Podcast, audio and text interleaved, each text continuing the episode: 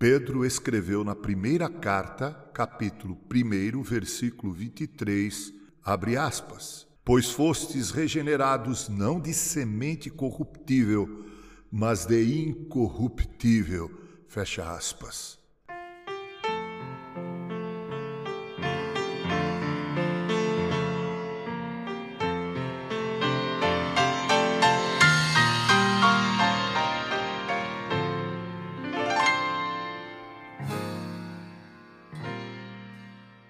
Pedro exortou fervorosamente os santos da diáspora a amarem de coração uns aos outros, ardentemente.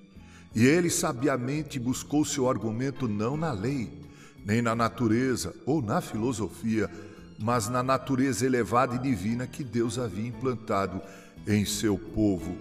Alguns criteriosos tutores de príncipes trabalham para gerar e fomentar neles um espírito real e um comportamento digno, buscando argumentos em sua posição e descendência.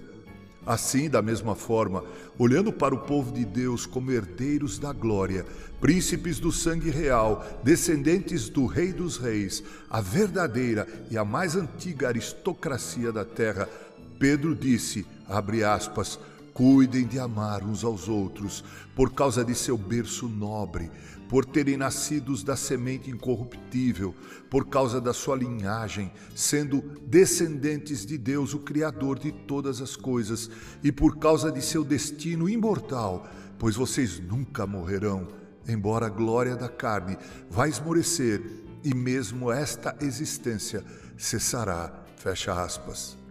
Seria bom se, em espírito de humildade, nós reconhecêssemos a verdadeira dignidade de nossa natureza regenerada e vivêssemos de acordo com ela. O que é ser cristão? Se você o comparar com um rei, ele adiciona santidade sacerdotal à dignidade real. A realeza do rei normalmente repousa apenas em sua coroa, mas no cristão ela está infusa em sua natureza mais íntima. Ele está tão acima de seus companheiros por meio do seu novo nascimento, como um homem está acima de um animal que pereceu.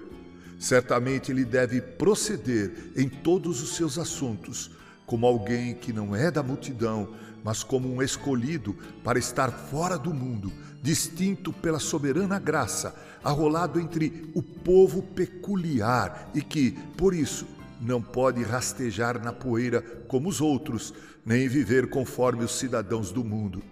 Que a dignidade de sua natureza e o brilho de suas perspectivas, ó crente em Cristo, o obriguem a pegar-se à santidade e a evitar a aparência do mal. Assim escreveu Charles Haddon Spurgeon. Locução com o reverendo Mauro Sergio Aiello.